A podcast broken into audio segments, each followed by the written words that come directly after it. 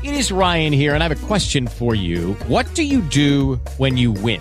Like, are you a fist pumper? A woohooer, a hand clapper, a high fiver. I kind of like the high five, but if you want to hone in on those winning moves, check out Chumba Casino. At ChumbaCasino.com, choose from hundreds of social casino style games for your chance to redeem serious cash prizes. There are new game releases weekly, plus free daily bonuses. So don't wait. Start having the most fun ever at ChumbaCasino.com. No purchase necessary. BGW. Void were prohibited by law. See terms and conditions. 18 plus. Como nuevo cliente de Western Union, puedes disfrutar de una tarifa de envío de 0 dólares en tu primera transferencia internacional de dinero en línea. Envía dinero a los tuyos en casa de manera rápida, fácil y conveniente. Visita westernunion.com o descarga nuestra app hoy mismo y tu primera tarifa de envío corre por nuestra cuenta. Aplican ganancias por cambio de moneda. No disponible para tarjetas de crédito y envíos a Cuba. Servicios proporcionados por Western Union Financial Services Inc. NMLS 906983 o Western Union International Services LLS NMLS 906985. No es fácil para una niña encontrar modelos. Mires donde mires, descubres ejemplos de personas importantes que no son lo que tú eres, que no son una niña. Al mismo tiempo que vas tomando conciencia de tu existencia, vas aprendiendo a aceptar que te ha tocado ser distinta, que tú eres una niña. Te agasajan, te regalan objetos, te miman, te dicen que eres preciosa, pero lo hacen porque eres una niña.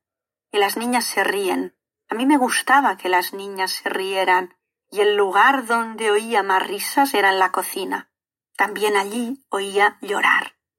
En todas las casas hay penas. Todas sufrimos desde pequeñas. Mi reacción ante el dolor de las personas queridas fue decidir que yo haría las cosas a mi manera y que las haría sonriendo. Yo seré feliz por ellas. Pequeños trastornos banales con Claudia Álvarez.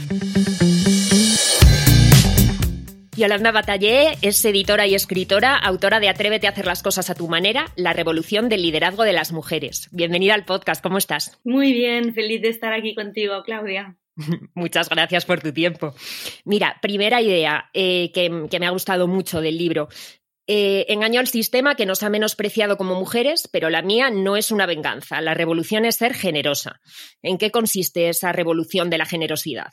Bueno, yo creo que, que en todo, pero sobre todo cuando llegas a lugares de, de responsabilidad, ¿no? de liderazgo, de, como directora, como director, creo que gran parte del trabajo es um, hacer que tu equipo crezca, que el proyecto crezca, que las personas ¿no? que trabajan contigo, pues esto, mm, luzcan, destaquen. Y todo esto mm, tiene que ver con la generosidad, ¿no? Que sería, yo creo, cuando digo esto de que la revolución es ser generosa, uh, ser generosa solo es posible si no tienes miedo. O si, yo creo que todos tenemos miedo, hablamos poco del miedo, pero en cambio está muy presente en la vida, en las organizaciones, en los trabajos, en todos lados, ¿no? O sea, por desgracia, todavía hoy hay muchísima gente que para aguantar su trabajo se tiene que medicar porque o tienen miedo, no soportan al jefe o, el entorno, el, ambiente es malo, lo que sea, ¿no? Entonces, uno solo puede ser generoso si esto si tiene, si no tiene miedo y si se siente pues segura de, su entorno, de su trabajo, de sus ideas. Y es importante esta generosidad. Hablando un poco de, mm, también de esta generosidad y, del miedo, mm, comentas mm, que, tu manera de dirigir es una parte inseparable de tu manera de sentir y de vivir. Y dices, lidero como vivo, vivo como lidero y el autoconocimiento es fundamental para una gestión empática y feliz. Eh, ¿Cómo se consigue este autoconocimiento, sobre todo en estos tiempos en los que vivimos rodeadas de tanto ruido? Sí, el ruido está claramente presente en todo, ¿no? Y a menudo, pues en el trabajo, una de nuestras frases es no tengo tiempo, ¿no? Es, el día a día se nos come, no tengo tiempo. Yo como directora o con mi equipo directivo o con cualquier persona uh, cercana, cuando me dicen esta frase siempre ¡ah! es como un señal de alarma de alto, aquí tenemos que cambiar cosas, ¿no? Porque en la vida lo único que somos es tiempo, lo único que tenemos es tiempo. y todas y todos llegamos a, los trabajos con un sueño, ¿no? Con una ilusión, con unas ideas de hacer una serie de cosas, ¿no? Cada uno las suyas.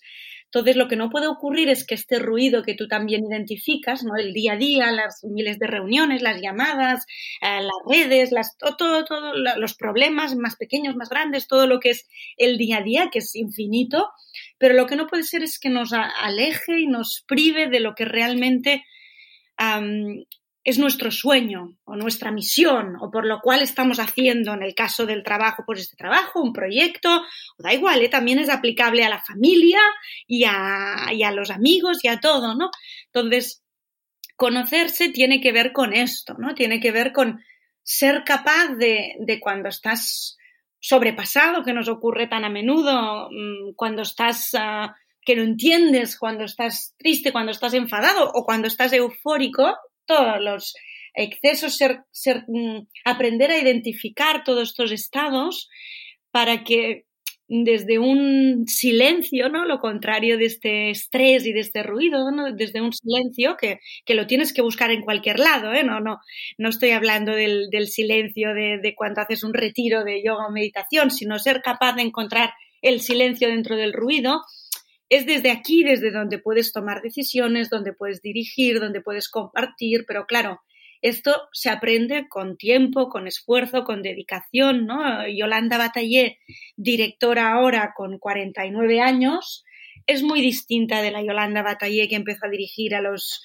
a los 28, a los 29, ¿no? En estos 20 años de, de dirigir equipos, casi siempre en la empresa privada y, y en estos tres últimos en una institución pública pero también de, de, crear una familia, ¿no? Que tiene mucho que ver con dirigir y con liderar y tantas otras cosas, pues mi, mi, mi autoconocimiento, más allá del conocimiento y la capacidad de aprender de los demás y de observar, pero mi autoconocimiento es, es muy superior ahora que hace 20 años, con lo cual pienso que como directora, como profesional, como, como persona, puedo aportar mucho más ¿no? en estos momentos. Y se trata de esto, que cada uno haga su camino de, de conocimiento, porque como tú bien dices, cuando diriges un equipo, uh, de entrada lo que tienes que entender siempre es que no es tu equipo, sino que tú formas parte de este equipo y que a menudo la persona más difícil de entender en este equipo eres tú. Y entonces es importante entender esta herramienta principal que tiene una directora o un director, que es tú mismo, ¿no? Tú misma.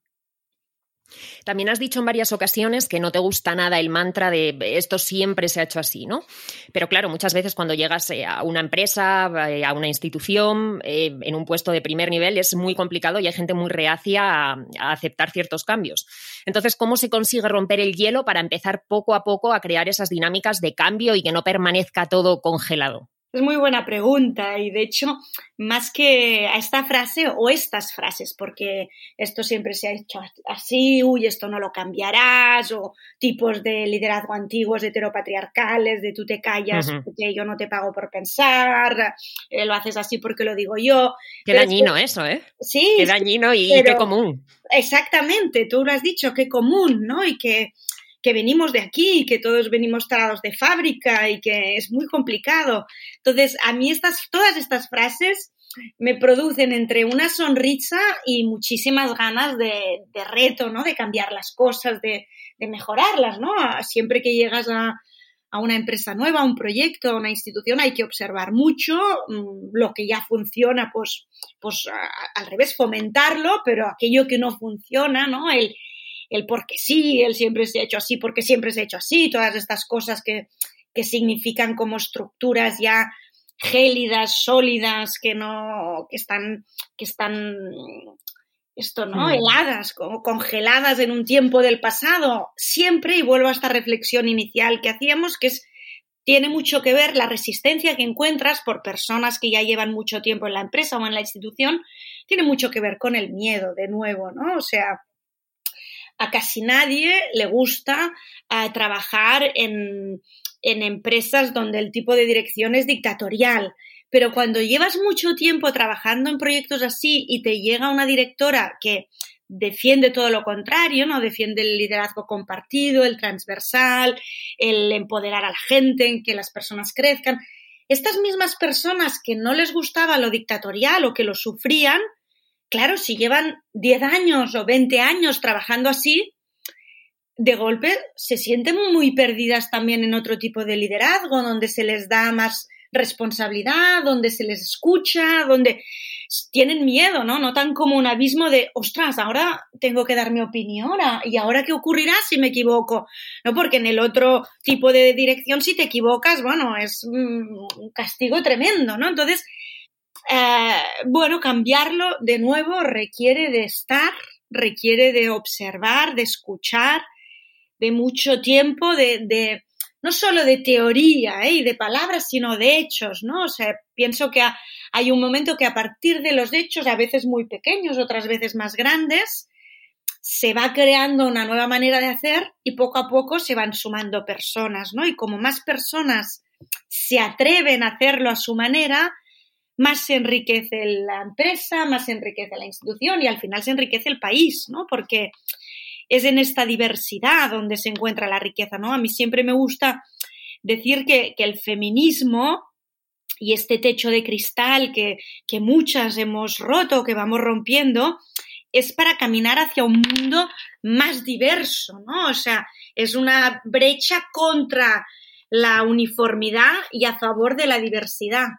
Por esto a mí me gusta tanto hablar de, de la revolución del liderazgo de las mujeres y también de la diferencia, ¿no? De todas aquellas personas, hombres y mujeres, que propongan nuevas maneras, maneras que huyan de, estos sistemas esto, ¿eh? dictatoriales, heteropatriarcales, bueno, donde por desgracia muchas y muchos hemos crecido y por desgracia todavía se funciona así en muchos lugares. Precisamente en el libro defiendes el derecho de, hacer las cosas a nuestra manera, de, reivindicar nuestras particularidades y todo lo que nos hace únicas. Y, bueno, yo creo que quizás en el pasado eh, muchas mujeres que llegaban a ciertos eh, puestos directivos y de responsabilidad pensaban que en cierto modo tenían que adoptar una manera de liderar similar a la de hombres o, bueno, la de hombres según los roles que nos meten a todos en la cabeza, ¿no? Porque tampoco quizás haya mm, una manera de liderar de hombres y de mujeres, pero ¿consideras que siguen faltando referentes para las mujeres? Sí, totalmente. Y lo has dicho muy bien, ¿no? Yo no me siento cómoda en este, en esta, en el binomio hombre-mujer, ¿no? O sea, creo que esto, que, bueno, que se viene de, de unas estructuras Uh, hablo de los años 60 o 70 o 80, ¿no? que es cuando yo pues, iba al instituto y en los 90 a la universidad, se viene de unas estructuras todavía muy heteropatriarcales y hombres y mujeres las estamos, las estamos cambiando, ¿no? Entonces, faltan muchísimos referentes en todos lados, ¿no? En el mundo de la empresa, ciertamente, cuando escribía el Atrévete a hacer las cosas a tu manera, al final pongo una pequeña bibliografía y bueno, en inglés todavía hay algunos libros referentes de, esto, ¿no? De la revolución del liderazgo de las mujeres, pero en español es que no hay casi nada, ¿no? O sea que es muy importante que no solo las mujeres, de todas las diferencias, vayamos también compartiendo nuestras maneras para crear esto, nuevas, nuevas formas, ¿no? Clarísimamente, pero es que el problema, por desgracia, empieza en las escuelas, empieza en los institutos, empieza en los libros de texto, ¿no? Nosotros ya podemos decir a nuestros hijos y hijas que sí, sí, que bueno, vosotros eh, todos somos iguales y que una niña, una chica, pues puede aspirar a cualquier profesión, pero la realidad es que vivimos en un país donde no ha habido nunca una presidenta mujer. O en los libros de texto, en las disciplinas donde está mejor, hay una presencia de un 6% de mujeres. Y en algunas disciplinas todavía hoy, en el 2021 hay un 1% de presencia de mujeres.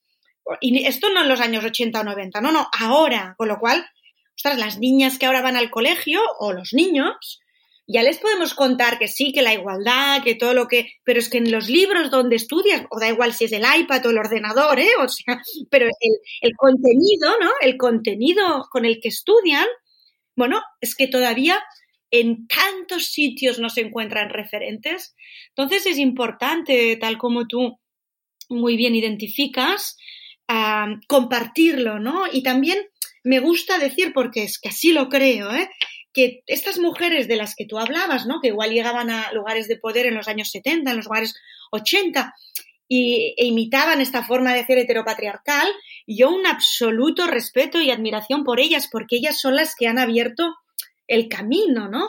Y, ellas lo hacían de esta manera porque a menudo es que encontraban que la única forma que tenían de sobrevivir era haciéndolo de aquella manera, ¿no? Todavía ahora, y a mí me ocurre, yo empecé a llegar a, equipos directivos y a, puestos de responsabilidad bastante joven, ¿no? Con 20 largos, con 30 pocos. Y a veces, mm, bastantes veces en equipos directivos donde era la primera mujer y la más joven, ¿no? Y entonces mmm, no me lo decían abiertamente, pero entre líneas, ¿no? Entre miradas, la cosa era, bueno, ahora ya has llegado, ¿eh? Aquí a este club de, de los privilegiados, ahora no molestes mucho, ¿no? No, no así no te lo decían. O igual algunos sí, ¿eh? pero, pero muchos... Te lo daban a entender, ¿no? No hagas mucho ruido. Totalmente. Bueno, aquí imita lo que estamos haciendo porque a ti pues ni se te quería ni se te esperaba, ¿no? Has llegado un poco, bueno, pues porque, mira, porque has llegado, ¿no? Pero, claro, ahora, después de todas estas mujeres que nos han precedido y que han tenido que hacer como podías, yo ahora, y hablo, pues ahora en mi caso ya llevo 20 años dirigiendo equipos, ¿no? Yo creo que mi responsabilidad, nuestra responsabilidad de todas y todos, es que cuando lleguemos a cualquier lugar de, de, de liderazgo, parte del trabajo es hacerlo a nuestra manera. Es decir, bueno, no solo llegamos, sino que llegamos, pues esto, ¿no? Yo defiendo poder dirigir desde, como tú decías al principio, desde la generosidad, desde una sonrisa, desde un buen hacer, desde el acoger, desde los cuidados, ¿no? Que no quiere decir que yo no pueda ser ostras, una persona, y lo soy además, ¿no? Disciplinada, muy diligente, que cuando algo no funciona, pues hay que expresarlo y decir, mira, esto no funciona, tenemos que cambiarlo, lo que haga falta, ¿no? No quiere decir que no podamos hacer esto. Claro que lo hacemos, pero lo hacemos desde este otro tono, ¿no? Es desde este, es casi una cuestión de, no solo ya de, mirada o de tono, es casi de respiración, ¿no? Y cuando hablo de la sonrisa, no hablo de una sonrisa forzada a la que a menudo, desgraciadamente, muchos trabajadores y trabajadoras se han visto obligados a sonreír por obligación, ¿no? No, no, hablo de todo lo contrario, ¿no? Casi hablo de una, de una sonrisa interna, ¿no? De un, de un estar bien, de un poder esto, hacer las cosas a nuestra manera y hacerlo porque, porque creemos que aquello es bueno para el proyecto, que es bueno para la empresa, que es bueno para la institución. Y es es un poco esto, ¿no? Es un camino muy largo, es un camino difícil, es un camino que compartimos entre todas, pero que es, que es parte de la batalla y parte de la herencia que nos dejan también estas personas diferentes, ¿no? Mujeres o otras diferencias que llegaron a sitios de responsabilidad antes que nosotras. De todas formas, yo eh, creo que mm, incluso a día de hoy todavía hay muchas mujeres que, aunque tengan muchísima formación y, y, estén preparadas de sobra, cuando les llega la oportunidad quizás de una posición de cierta responsabilidad, mmm, empiezan a surgir ciertas dudas, eh, yo esto lo sabré hacer o estaré preparada, estaré lo suficientemente cualificada, quizás dudas y inseguridades en, una mayor medida que, los hombres, ¿no? No estoy diciendo que seamos más inseguras, pero eh, no sé por qué crees que este tipo de cosas es tan habitual, si por nuestro nivel de exigencia o por qué suele ocurrir. Bueno, porque históricamente a un hombre cuando le hacen director casi siempre es como que él nació ungido para ser director, ¿no? Es que es no se como, cuestiona, no se cuestiona el nombramiento, ¿no? Es una actitud de claro, claro, ¿no? Soy director porque me lo merezco, tú dirás, ¿no?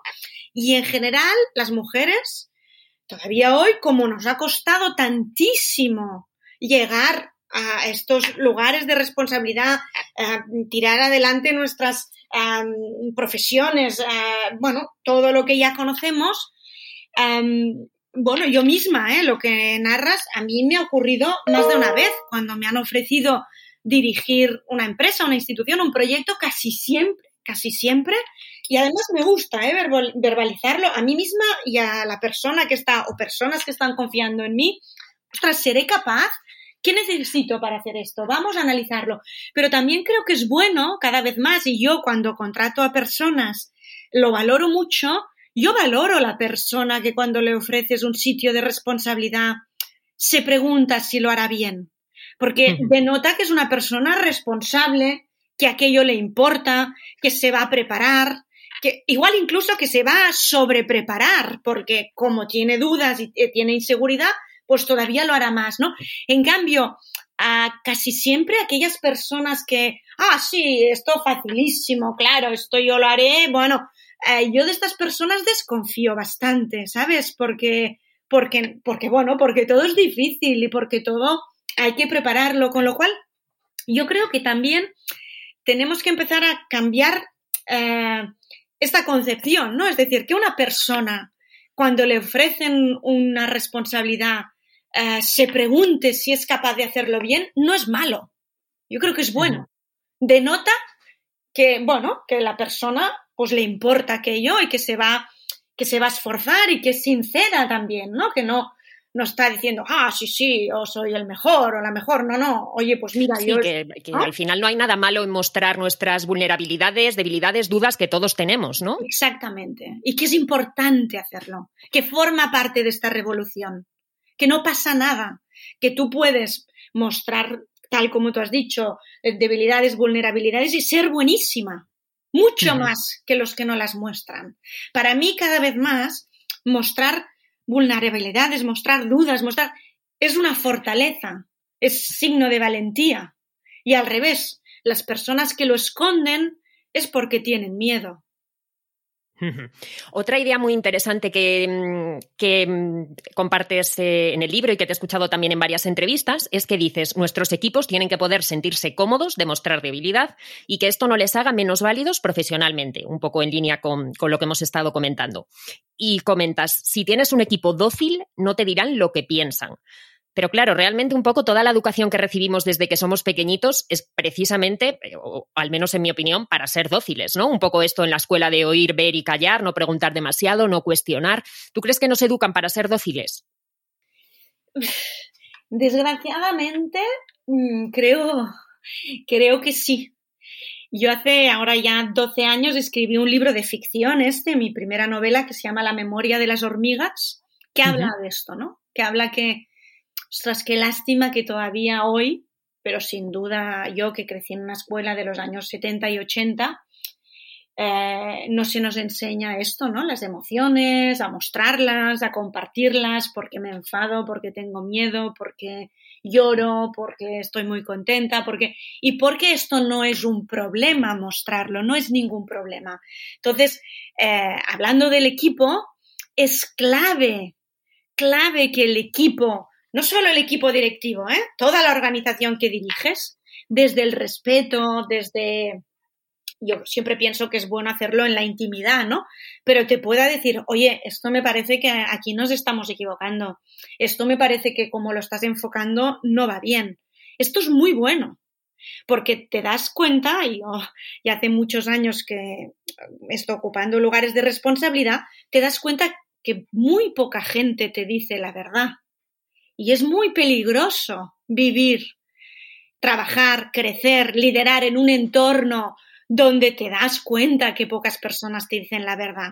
Entonces, parte de mi trabajo como directora es rodearme de personas que no que, que, me digan la verdad, ¿no? Que al revés, que no sean dóciles, que me digan las cosas. Y yo a menudo, una de las cosas que me gusta mucho cuando puedo, tengo la posibilidad de crear un equipo, es fichar a personas que sé perfectamente que en muchos terrenos o en algunos en los que tienen que desarrollar son mucho mejores que yo. Esto me gusta mucho, porque una directora no tiene que ser buena en todo. Nadie puede ser bueno en todo. Pero lo que sí que tiene que ser buena es en identificar talento, ficharlo construir equipos que se complementen, que cada uno tenga su rol y que cada uno sea un crack o una crack en lo que sea, y que no haya ningún problema en reconocer, ah, genial, yo de esto no sé, de esto sabes tú, cuéntame, ¿no? Entonces, la directora lo que tiene que hacer es escuchar, observar, rodearse de talento, de, bueno, en el caso de que hayan, pues, esto, ¿no? Disciplinas técnicas, pues, que tienen que, que un papel principal, pues, rodearse de, gente buena y lo que tiene que hacer la directora es después decidir, montar estrategias, pero a partir de lo que le cuenta su equipo, ¿no? Entonces, claro, si tu equipo no te cuenta la verdad, tienes un problema, tienes un grandísimo problema. Y en línea un poco con, con la idea de, atrevernos a, hacer las cosas a nuestra manera. Eh, cuentas que a ti, por ejemplo, eh, te encanta sentarte en el suelo, eh, trabajar en un lugar donde se supone que una directora quizás no debería de trabajar, ¿no? Y cuentas cómo cuando llegaste al Ramón Yul decidiste dejar de lado el, el, despacho señorial de la planta noble y decides mudarte al desván. ¿Qué importancia pueden tener estas pequeñas decisiones que quizás parecen anecdóticas en la gestión y en la dirección?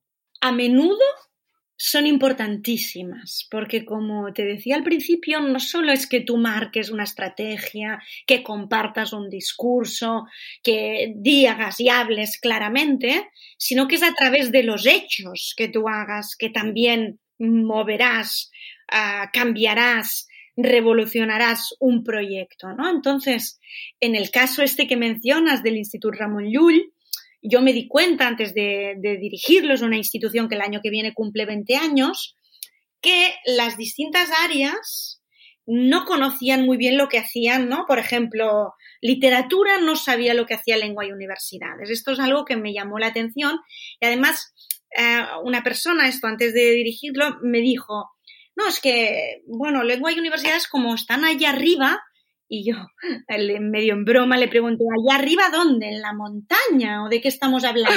Dice, no, Como si fuera algo súper lejano, ¿no? Claro, y ella estaba, la persona que me hablaba estaba en la segunda planta y allá arriba era la cuarta planta. O sea, tampoco. Eh, yo pensé, uff, aquí hace falta mucho movimiento. Y justo este desván que tú mencionas está en esta cuarta planta, ¿no? Entonces, cuando yo ahora hace ya casi tres años, la directora pasó de la planta noble a esta cuarta planta, además de yo decir a todas las personas de la institución, no, es que trabajaremos juntos, transversalmente, todos los departamentos, todas las áreas con los demás, no habrá ningún olvidado, los conoceremos todos bien, tal, como que el más olvidado era lengua y universidades, que es a través de esta Sharsha Llull, a través de la cual trabajamos con más de 100 universidades del mundo, enseñando literatura, cultura, lengua, etcétera, pues ah, era casi una, eh, ¿cómo decirte? Era un ejemplo físico de que si la directora se iba a la planta del área más desconocida, pues ya era una manera más allá del discurso, de la estrategia, de trabajar transversalmente, ya era una manera de hacerlo, ¿no? Con lo cual... Demostrarlo con hechos, ¿no? Más allá de las palabras, ese primer acto. Exactamente, que esto es una cosa, bueno, como las abuelas, ¿no? Como las madres, las cosas no es tanto ir repitiendo un discurso y dale que te pego, sino a veces los hechos sirven más, ¿no? Que aquello de un ejemplo vale más que mil palabras, pues esto. Me gustaría terminar un poco hablando de tu labor como editora, eh, porque mm, eh, en una ocasión eh, te oí comentar que para ti la relación de, una editora con los libros, en cierto modo, es como una historia de, amor y que cada relación es diferente y especial y que pasa un poco como con las personas, ¿no? Que en cierto modo hay algo, una especie de energía que, te acerca a unas y que te aleja de otras. Mm, ¿Tú qué sientes cada vez que editas un libro? Ah, pues lo has descrito muy bien. Yo creo que, bueno, principalmente, ¿no? Yo soy editora de oficio, he dirigido editoriales y editado durante más de 20 años. El último proyecto más personal, ahora estoy de excedencia forzosa desde, desde 2018, porque al dirigir, pues esto, una institución no, no puedo ejercer, pero al final una editora siempre es editora, ¿no? Como una escritora es escritora, eso es un oficio que lo llevas dentro. A mí me apasiona, ¿no? O sea, yo sigo imaginando libros, viendo libros, cuando, cuando recibo ¿no? un manuscrito, eh, esto que te ocurre ciertamente que, conectas y que mm, vuelvo a la primera reflexión, ¿no? que es muy importante tener claro que una editorial es un discurso y, y el editor, editora, tiene que entender bien qué está comunicando, ¿no? Yo creo que siempre que creas una editorial, o bueno, cuando la heredas, la diriges, o estás, pues esto, ¿eh? en un gran grupo, como yo también estuve durante 10 años en Random House y, diriges aquel sello, tienes que conocer bien el discurso de ese sello, de esa editorial, ¿no? y, y, ser fiel a este discurso, porque al final las lectoras, los lectores conectarán así. Pero yo lo que siento cuando edito es un absoluto bueno, es, cada, como tú has dicho bien, ¿no? Cada libro es una cadena de entusiasmo que nace en quien lo escribe o en quien lo ilustra, ¿no? Si es también pues un álbum ilustrado, por ejemplo, o una novela gráfica, o que también pues la literatura infantil y juvenil, los álbumes ilustrados que yo creo y defiendo que son para todas las edades y que son de los libros más maravillosos y que como editora es casi donde tocas más oficio, ¿no? En un álbum ilustrado, pues que el la emoción nace del ilustrador, del escritor, llega al editor, todas las personas que participan en un texto, ¿no? Si hay traductor, si hay correctores, eh, los maquetadores, los diseñadores, pero bueno, hasta la imprenta y hasta las librerías, libreros, libreras, todo esto forma parte de una cadena de entusiasmo, ¿no? Y, y es un absoluto privilegio formar parte, ¿no? Generar estos discursos. Justo ayer leía una entrevista de una eh, joven mujer, ¿no? Sol Salama, ¿no? Que ha creado esta editorial Tránsito. Hablo de ella, hay tantas otras, ¿eh? Pero pienso que ella está defendiendo muy bien ahora recientemente eh, esto que te cuento, ¿no? Que una editorial es un discurso y que hay que, hay que entregarse completamente y que ciertamente, aparte de todo el oficio, de muchísimo trabajo, de todo, es, una historia de amor y que tú, como editora, solo puedes defender un título pues si realmente crees que es lo que tienes que defender, ¿no? Sí que me gusta mencionar, tanto con mi época, mis esto, tantos años dirigiendo editoriales como ahora instituciones, en el Atrévete a hacer las cosas a tu manera, hago este homenaje a la abuela, a la abuela como referente de liderazgo y que a menudo me preguntan, ostras, pero ¿cómo te atreves a mezclar la vida profesional con la vida personal? Y pienso, bueno, que es que somos todos personitas y todos somos vida profesional y vida personal, ¿no? Y yo por, por biografía, por trabajo, por estudios, pues he vivido en muchos continentes, he trabajado en distintas culturas, he, tenido directores y directoras de todo tipo y, y, creencias, algunos muy buenos y otros terribles, pero de todos he aprendido, ¿no? De los que no me gustaban nada, pues lo que no quería hacer y de los que me gustaban mucho, lo que quería hacer. Pero hago este homenaje a la abuela, que pienso que al final todos y todas en nuestra vida eh, tenemos esta figura arquetípica, que puede ser la abuela, puede ser el abuelo, puede ser una, la madre, un tío, no, alguien, esta figura de la persona que sabe escuchar, que sabe dar cobijo, que sabe cuidar pero que a la vez y de una forma que casi no se ve, dirige y lidera de una manera bestial, ¿no? Yo recuerdo, a pesar de haber tenido tantos directores y directoras, cuando escribía el Atrévete a hacer las cosas a tu manera, me di cuenta que la gran líder en mi vida es mi abuela María, que desgraciadamente no se lo he podido decir así porque murió hace ya, hace ya 14 años, pero que su cocina, y éramos una familia de, somos, de muchas hijas, muchas nietas, muchas pasábamos muchísimas personas y su cocina era lo más parecido a un equipo de gerencia o, de producción de cualquier organización y cómo ella lideraba era increíble, ¿no? Y creo profundamente que el gran trabajo de, una directora, también de una directora editorial, de una editora, es a menudo lo que no se ve, ¿no? Hacer que, que el proyecto, que la empresa, que la editorial, que la organización funcione y para ello la directora tiene que hacer tantísimas cosas que no se ven como han hecho siempre nuestras abuelas, nuestras madres, ¿no? En nuestro día a día. Me gusta hacer también una reivindicación de este papel. Esta cocina también está presente en el libro y, bueno, cuentas cómo desde que eras una niña tomaste esa decisión de decir yo seré feliz por ellas, ¿no? Que en esa cocina viste muchas risas, viste también muchos, muchos lloros. Sí, sí, yo creo que eh, vuelvo a esta felicidad, a esta sonrisa no obligada. ¿eh? Incluso em, tengo personas cercanas en, mi entorno, yo misma, que no significa, yo soy de sonreír, ¿eh? además me gusta sonreír y reír. Pero a veces, pues obviamente, como todos, mm, ni río ni sonrío, pero es una cosa que va por dentro, ¿no?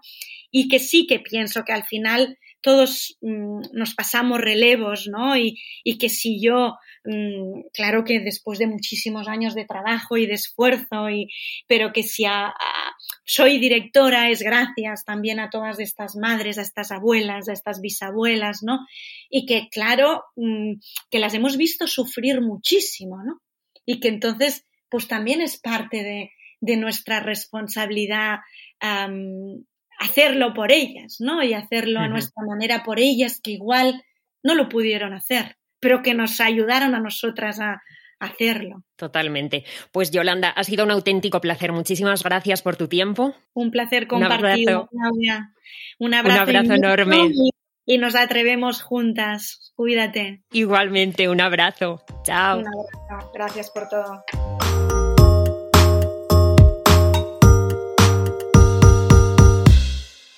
En el capítulo de hoy hemos hablado con Yolanda sobre las cualidades que definen a un buen líder, la importancia de defender todo lo que nos hace únicas y diferentes, enfrentar nuestros miedos y apostar por los pequeños cambios que marcan la diferencia. A veces un pequeño gesto puede romper el hielo y ser el origen de una auténtica revolución. Si te ha gustado este episodio o crees que le puede interesar a alguien, compártelo. Muchas gracias por escuchar y hasta la semana que viene.